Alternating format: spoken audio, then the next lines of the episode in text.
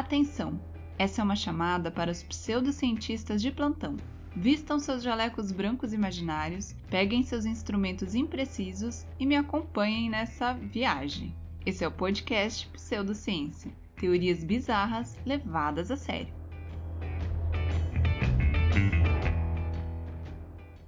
Olá, meus queridos colegas pseudocientistas! Aqui é a Carol e esse é mais um episódio do podcast Pseudociência. Esse podcast que traz teorias bizarras, que traz muito conhecimento pseudocientífico para você, meu querido. E para ser um verdadeiro pseudocientista, você já sabe que tem que seguir o podcast aí na plataforma de áudio que você escuta e deixar aquelas cinco estrelas marotas para tia. Também segue a gente lá no Instagram, arroba podpseudociência, e no Twitter, arroba podpseudociência. Além disso, vai conhecer a Pseudociência Store, nossa loja com produtos lindos, exclusivos. Produtos pseudocientíficos, né, gente? Lá no pseudociência.com.br. E é claro que outubro está chegando, né, meu povo?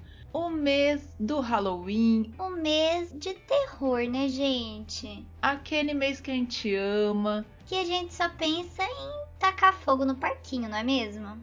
E nesse mês a tia vai fazer para vocês uma newsletter bem legal, semanal, então serão pelo menos quatro. Se vocês gostarem, eu posso continuar com ela, com dicas de filmes, de séries, contos de terror, várias coisinhas legais, tá, gente? Então eu vou deixar o link na descrição desse episódio para vocês se inscreverem. Se preferir, também é só entrar no Spotify, que eu vou deixar uma perguntinha ali para você deixar o seu e-mail e eu inscrevo você nessa newsletter que vai ser assim. Tchutchuca, né, gente? Pois bem, meus queridos, hoje nós vamos falar sobre o destino. Será que a nossa vida já está determinada? Será que nós temos livre-arbítrio? Será que podemos decidir qual será a nossa história? Porque essas questões são muito importantes, especialmente quando a gente pensa em assuntos, digamos assim, pseudocientíficos, né? Por exemplo, a viagem no tempo. Se existir um destino, se nós estivermos determinados a viver o que a gente viveu, como é que a gente vai, por exemplo, para o passado? Como é que nós vamos mudar alguma coisa no passado? Não vamos conseguir mudar, não é mesmo? Mas, por outro lado, se não existir destino, como é que a gente pode viajar para o futuro? Se qualquer coisa pode acontecer, não é mesmo? Além, é claro, das várias dimensões, dos vários universos que podem existir por aí, em que cada decisão nossa cria um novo universo justamente para que em cada linha de tempo aconteça um ou outro destino, uma ou outra história, né, gente? Então é um assunto muito legal. É um assunto assim para explodir nossas cabeças. Então eu vou falar aqui um pouco sobre a mitologia grega, o que ela falava sobre isso. Também vou falar um pouco sobre toda aquela questão do efeito borboleta, do caos e depois, é óbvio, nós vamos discutir teorias bizarras que explicam o destino, tá bom? Então vamos começar com a mitologia grega, né, gente? Eles acreditavam que existia um deus do destino e da sorte. Esse deus seria chamado de Moros. Não confundir com certas pessoas por aí, né, gente? Que não vale a pena nem a gente falar aqui, não é mesmo? Não, a gente está falando sobre Moros, o deus do destino. Ele também era o deus da morte e das criaturas do Tártaro. Gente, esse Tártaro não é do dente, não. Que você vai lá no dentista limpar, tá? É tipo o um inferno, pior que o inferno. Que os gregos pegavam pesado com a galera, né? E a figura desse deus Moros era de uma entidade cega. E o que significa isso? Que não é que ele estava escolhendo, entendeu? Não é que ele escolhia entre várias decisões que você pudesse tomar ou algo do tipo. Por quê? Ele era cego. Então as coisas simplesmente aconteciam como tinham que acontecer. Essa era a ideia, uma coisa bem de inevitabilidade. Então, tanto os mortais quanto os deuses estariam subordinados ao destino. Na maioria das representações, ele é visto tendo a terra aos seus pés e uma estrela e um cetro nas mãos para mostrar a sua superioridade. Em outras representações, ele também aparece com uma roda, uma roda que fica debaixo de uma pedra presa por correntes e com dois vasos e essa imagem representaria tanto a sua sorte como também a sua inflexibilidade. Porque, como nós falamos, o destino não perdoa, né, meus queridos? E para vocês terem ideia, o Moros era tão poderoso, né, o destino, que nem Zeus podia escapar dele ele escrevia todas as leis em um grande livro que podia ser acessado, só que não diretamente, tinha que ser acessado através dos oráculos, né? Que era justamente essa ideia de prever o futuro. Como eu falei, só dá para prever o futuro se existe um destino, né, gente? Se já tem alguma coisa escrita nesse livro aí do nosso amigo Moros, o Deus do Destino. Porque senão como é que você vai saber o que vai acontecer? Não tem como, né, gente? Se o livre-arbítrio realmente existe, não há previsão do futuro. Vocês concordam comigo? Mas como na mitologia grega existia essa ideia de destino, esse Deus que escrevia num livro tudo o que aconteceria, então era possível ver através dos oráculos. E acontece que Moros não era sozinho, não, gente. Ele também tinha uma mulher chamada Ananke e três filhas chamadas Moiras. E essas filhas também controlariam o destino. As representações mostram principalmente três mulheres meio esquisitas, com uma cara assim meio lúgubres.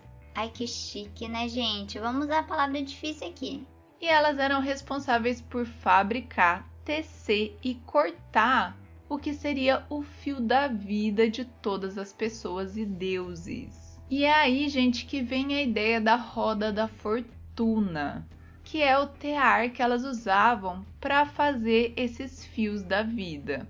E daí a ideia da roda da fortuna, roda da vida, que eu acho muito lindo esse simbolismo, é que às vezes o fio do indivíduo está no topo e às vezes ele está na parte de baixo, significando, né, gente, que todo mundo tem seus momentos bons, seus momentos ruins, seus sucessos e seus fracassos.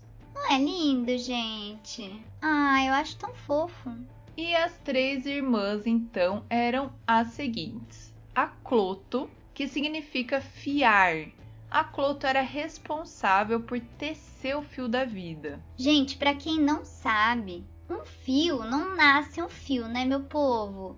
Você tem que fazer o fio. Normalmente se fazia numa roca. Lembra que a Bela Adormecida coloca o dedo lá no troço da roca? Então, esse aí. Então você tem que fazer o fio. E quem faz é essa cloto aí. Cloto, sei lá como que fala.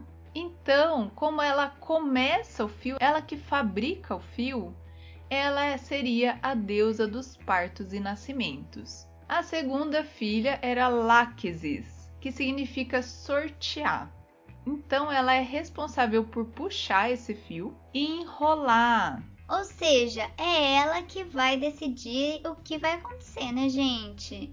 Então ela, junto com Pluto, Tique e o pai, o Moros, eles enrolavam esse fio, determinando a sorte de cada um. A terceira filha é a Atropos, que significa afastar. Ela era responsável por cortar o fio da vida e trabalhava junto com o pai Moros, Asqueres e Tânato, determinando a morte de um indivíduo. Coitada da Atropos é a que o povo menos gosta, né, gente? Eu imagino. Então, na mitologia grega, a gente tinha todo esse simbolismo do fio da vida que era feito por uma irmã, né? Então a pessoa nascia, depois ela vivia tudo de acordo com o destino que era determinado pela segunda irmã e morria no momento em que a terceira irmã cortava esse fio. Bonito, né, gente? Ah, eu achei um amor. E uma curiosidade bem legal que leva a gente para o próximo assunto é que existia um mito sobre o nosso amigo Moros, que, como a gente já sabe, é o deus do destino, né, gente? De acordo com esse mito, um dia ele pegou do Eros três flechas e passou para essas três flechas uma parte da sua energia. E depois ele escondeu essas três flechas no mundo dos humanos. E para que tudo isso, gente? Porque se essas três flechas forem disparadas juntas, o tempo voltaria para a existência do caos, fazendo com que toda a história acontecesse novamente. Ou seja, é o botão de reset, né, meu povo? Essas flechas ficaram conhecidas como as flechas do destino. Uma delas estaria escondida no templo de Eros, a outra no templo de Moros, que até hoje ninguém encontrou, e a terceira em alguma árvore no mundo dos humanos. Essa história da flecha na árvore me lembrou Inuyasha, gente, não vou mentir. Quem não conhece Inuyasha vai assistir porque é muito legalzinho. E se uma dessas flechas for disparada sozinha, pode fazer com que a memória de alguém volte na história. E isso nos leva ao assunto mais científico, né, meu povo? Vamos falar sobre o caos e o efeito borboleta. Que é o seguinte: o efeito borboleta foi trazido pela primeira vez em 1952 pelo escritor de ficção científica Ray Bradbury. Eu não sei falar o nome do homem, tá, gente? Quando ele publicou o conto O Som do Trovão. O que, que acontece, gente? Nesse conto, um personagem pisa numa borboleta e só por causa disso, várias coisas acontecem, incluindo a chegada de um líder fascista ao poder.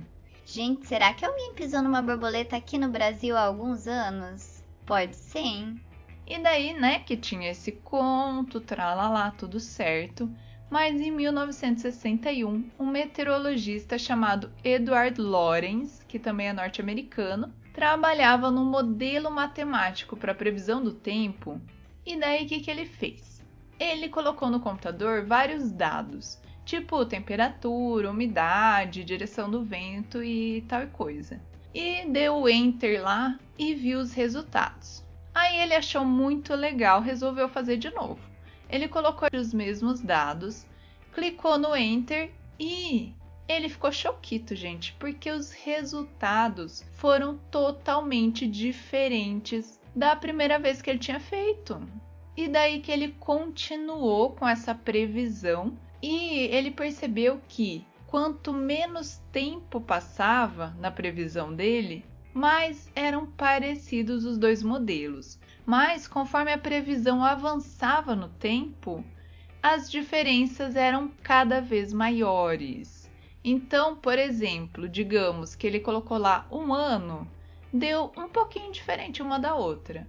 Dois anos já estava mais diferente. Dez anos já não tinha nada a ver uma com a outra. Vocês estão entendendo? Tipo isso. E daí, né, gente, que ele achou muito estranho e foi ver o que, que ele tinha feito de diferente, porque para ele, ele tinha colocado os mesmos dados. Mas quando ele foi ver, ele percebeu que na verdade, na segunda vez, ele arredondou os dados.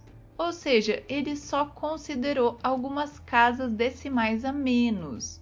Que é aquela história, né, gente? Ao invés de colocar 14,122, ele colocou 14,12. Só isso que ele fez. E só por isso já deu toda essa diferença. Então ele percebeu que, nesses casos, diferenças muito pequenininhas poderiam causar diferenças muito maiores com o passar do tempo. Ou seja, isso significaria mais ou menos que o vento do bater de asas de uma borboleta no Brasil poderia ocasionar um tornado no Texas. Querendo dizer, né, gente, justamente isso, que uma pequenina diferença, como esse ventinho da borboleta, poderia causar grandes consequências no futuro. E assim que nasceu oficialmente a teoria do caos e o efeito borboleta. E daí que foi um problema, meu povo, porque a física clássica é regida pelas leis de Newton, não é mesmo?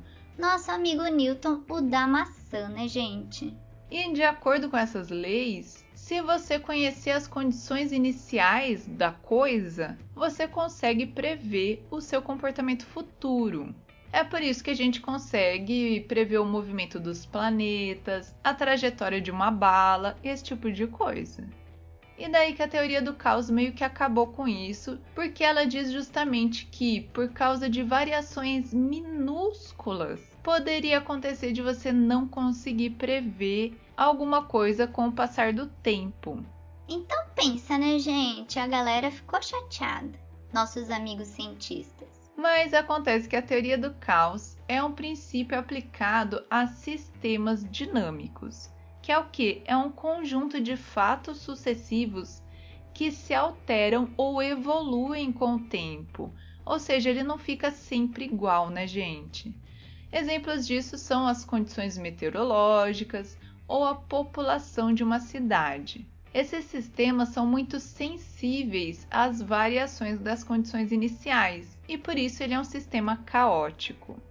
Isso não significa que tudo se move de forma aleatória, não, mas que o próprio caos, essa sensibilidade a qualquer variação, faz com que cada pequenina variação ao longo do tempo transforme aquilo numa coisa impossível de se prever. E essa teoria, na verdade, é muito importante porque ela serve para a gente entender que o nosso conhecimento tem limite. Por exemplo, no campo meteorológico, ela é muito útil para saber até onde você consegue ter uma previsão do tempo, né, gente? Porque é impossível você prever se vai chover ou não no seu aniversário no ano que vem. E por que isso? justamente porque cada pequena variação que acontecer minuto a minuto, dia a dia, pode mudar tudo. Então a gente só consegue prever ali no máximo uma semaninha. Uma semaninha dá certo normalmente, né? Porque depois começa a mudar muito. E é claro que essa teoria do caos pode levar a questões existenciais, como a que a gente está trazendo aqui hoje, que é a questão do destino, né, meu povo? Porque a nossa vida também é assim, né, gente? Pensa como é que você conheceu o seu parceiro, a sua parceira, seu amigo, sua amiga. Será que se você não tivesse ido a uma festa naquele dia, por exemplo, você não teria conhecido essa pessoa, não é mesmo? Se os seus pais não tivessem se conhecido, você não estaria aqui, tudo seria diferente. Então, obviamente, que é um sistema caótico, né, meu povo? É uma coisa que a cada mínima escolha, a cada mínima atitude que a gente tem, tudo pode mudar. E daí que pode ser fácil você prever o que vai acontecer com você amanhã, o que vai acontecer com você ano que vem. Mas como é que você vai prever o que vai acontecer com você daqui a 10 anos? É só você olhar para trás e pensar onde você está hoje. Talvez você nunca tenha imaginado que você estaria nesse lugar, não é mesmo? Mas cada pequena coisa que aconteceu na sua vida te levou a ser quem você é hoje, te levou a fazer o que você faz hoje. E se tivesse uma alteração em qualquer coisinha dessa, talvez a sua vida já seria completamente diferente hoje. Então, eu te pergunto, meu querido, como é que a gente pode falar em destino se a nossa vida é desse jeito? Às vezes, um banquinho que você sobe para pegar um negócio no alto já faz você cair, bater a cabeça no chão e morrer, não é mesmo? Inclusive, lembrei agora do Darwin Award. Se você não conhece, vai lá escutar o nosso episódio sobre a morte, tá? Que tá assim, cheio de conhecimento. Eu quero muito saber a opinião de vocês sobre o destino. Vamos lá no Instagram me contar. Porque, né, gente? Ah, eu acho muito difícil esse negócio de destino, não gosto da ideia. A gente é livre, né, meu povo? Pelo menos até determinado ponto. Inclusive, também no episódio sobre alma gêmea, que saiu lá no Dia dos Namorados, eu também falei sobre lendas em que as pessoas tão pré-determinadas a se encontrar e não tem como fugir de encontrar sua alma gêmea, blá blá blá. Mas né? Preguiça, né, gente? O bom mesmo é a gente sentir que a gente tem algum controle sobre a nossa vida. Mesmo que não seja verdade, né? Mas enfim, vamos às teorias bizarras então que explicam o que é o destino.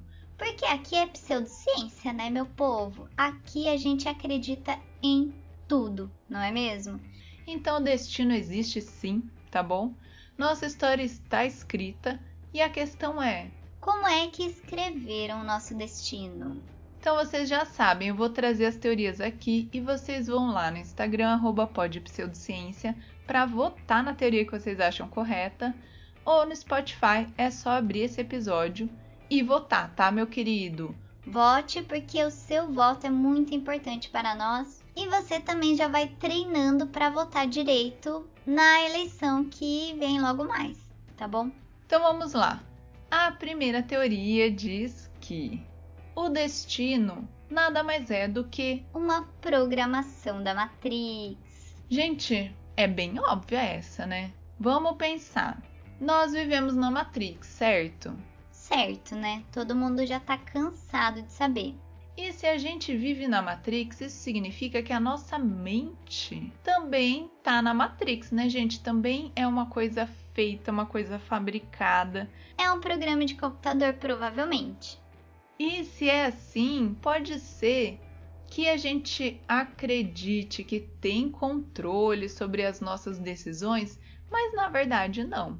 Por quê? Porque já tem o um programinha lá dentro, né? Eles já instalaram tudo que você vai fazer e não tem o que fazer, a não ser seguir o nosso destino, achando que a gente está abafando, mas na verdade nós estamos apenas seguindo toda a programação que colocaram na nossa mente. Porque vejam, né, gente, não é porque a gente vive na Matrix que isso é real, porque podia ser que os caras lá da Matrix, que a gente não sabe quem é, estivessem jogando com a gente, tipo The Sims, né? A gente sabe que é uma possibilidade. Daí não existiria destino, né, meu povo? Porque daí eles estariam tomando as nossas decisões. Mesmo que não fosse a gente, seria ainda um sistema caótico, porque qualquer coisinha que eles fizessem diferente poderia mudar tudo. Mas nesse caso, não. Nesse caso, nós somos tipo uma sociedade autônoma, entendeu? Então eles não estão jogando com a gente, eles só estão assistindo. E eu preciso dizer que isso é bem real, porque a neurociência já descobriu que o nosso inconsciente toma as decisões antes da gente saber conscientemente, tá? Eu não trouxe aqui porque eu não encontrei nada assim muito, né, para falar, mas eu já vi isso, você pode pesquisar aí que você vai encontrar. Antes de nós fazermos as coisas de fato, o nosso inconsciente já tomou aquela decisão. O nosso cérebro, as nossas sinapses, já mandaram a gente fazer aquilo, a gente só faz. Então, assim, talvez seja uma programação da Matrix, né, meu povo? Eu acho que explica muita coisa. A segunda teoria diz que, na verdade, o destino é nada mais nada menos do que o controle da mente. Gente, mais uma vez, se o destino existe, é porque não existe livre-arbítrio. Você concorda comigo? Porque se existir livre-arbítrio, então nós estamos num sistema caótico, né? A nossa vida. Então não tem destino, não é mesmo? Mas se alguém estiver controlando a nossa mente, então não existe livre-arbítrio, então pode ser que exista destino. Vocês concordam comigo? Faz todo sentido. Então pode ser que, assim como na teoria anterior, nós vimos que alguém pode ter programado a nossa mente para agir de uma forma, aqui pode ser que, sei lá, alienígenas controlem a nossa mente desde sempre. E daí que a gente tem o um destino, né, meu povo? Porque é o que eles mandaram a gente fazer, que a gente vai fazer, não tem jeito, não tem como fugir. Eu acho que a grande questão aqui é quem está controlando a nossa mente e por quê? Né, meu povo? Então, assim, pode ser que você que só toma decisão errada na vida, né? Que é feito de trouxa e tal coisa. Talvez a culpa não seja sua, né? Talvez seja culpa de quem está controlando a sua mente, que quer que você seja um grande trouxa, não é mesmo? Eu sei que você queria ouvir isso. Não precisa agradecer a tia, tá bom? Mas pode ser, gente, a nova ordem mundial. Vocês não acham? Porque eles querem o quê? Que a gente fique trabalhando, né? A coisa do capitalismo, né, meu povo? Então eles controlam a gente pra ser trouxa desse jeito. Pode ser. Também pode ser os alienígenas. Porque talvez eles queiram. Ah, vocês lembram do filme Eles Vivem? Quem não assistiu ainda e não quiser assistir, tem um episódio aqui do Pseudo Cinema sobre Eles Vivem. É um filme muito bom, gente. E lá. Eu vou dar spoiler, tá? Lá, os ETs queriam ferrar com o nosso planeta porque é o jeito que eles gostam que o planeta fique para eles viverem, né? Então pode ser que eles não estejam aqui, mas estejam controlando a nossa mente para que a gente faça isso. Porque é difícil de entender, né? Como é que nós que vivemos aqui estamos destruindo o planeta? Como a gente é burro? Talvez não. Talvez nós só sejamos controlados pelos alienígenas. Vai ver, gente, que tem uma raça de alienígena que é tão poderosa que, em vez dela ficar atacando bomba nos planetas que ela encontra, ela faz com que os próprios habitantes destruam o planeta e se destruam. Gente, não é genial?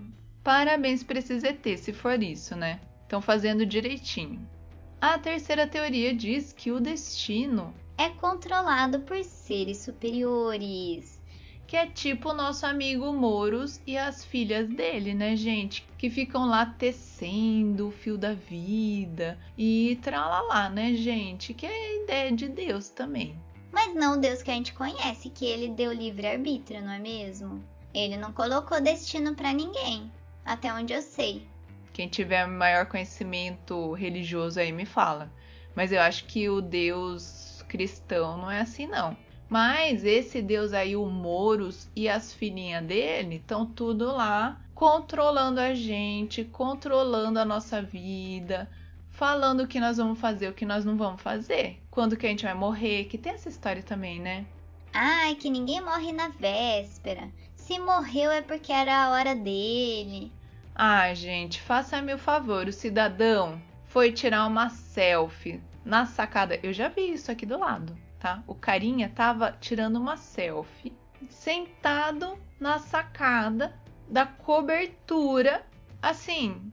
Sabe quando você nem olha? Eu falei, ah, eu não vou nem olhar, porque vai dar merda, eu não quero ver que eu vou ficar traumatizada, né? E daí você vem me falar que era a hora do cidadão? Esse aí não morreu, tá, gente? Nesse caso. Mas a gente sabe que muita gente morre fazendo idiotice. Mais uma vez trago Darwin Awards aqui, né, meu povo? O padre do balão. Você acha que era destino dele fazer um balão cheio de bexiga e sair voando e morrer? Não era, né, gente? Ah, faça-me o favor. Ou será que era e foi tudo planejado por esses seres superiores? Se você achar que sim, essa é a sua teoria, tá bom? E a quarta teoria diz que o destino, na verdade, é uma dimensão. Veja bem, gente. Eu vou tentar explicar, tá? Porque nem sei se eu que pensei nessa teoria consegui ainda desenvolver direito, mas veja bem. Nós temos três dimensões físicas, certo? Três dimensões de espaço e uma de tempo, não é mesmo? Nós conhecemos quatro dimensões. E se existir uma dimensão a mais, a quinta dimensão, que na verdade é o destino? Então veja bem, a dimensão do destino e do tempo andam juntas. Vocês estão entendendo? Só que se você quiser mexer na dimensão do destino, não adianta voltar no tempo.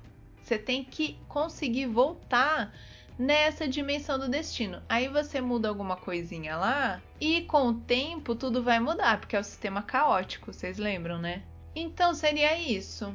Não sei explicar melhor do que isso, gente. É alguma coisa assim que tá na minha mente, mas tá difícil ainda. É tipo assim, como se fosse uma correnteza, entendeu? Que faz com que as coisas sigam um determinado caminho.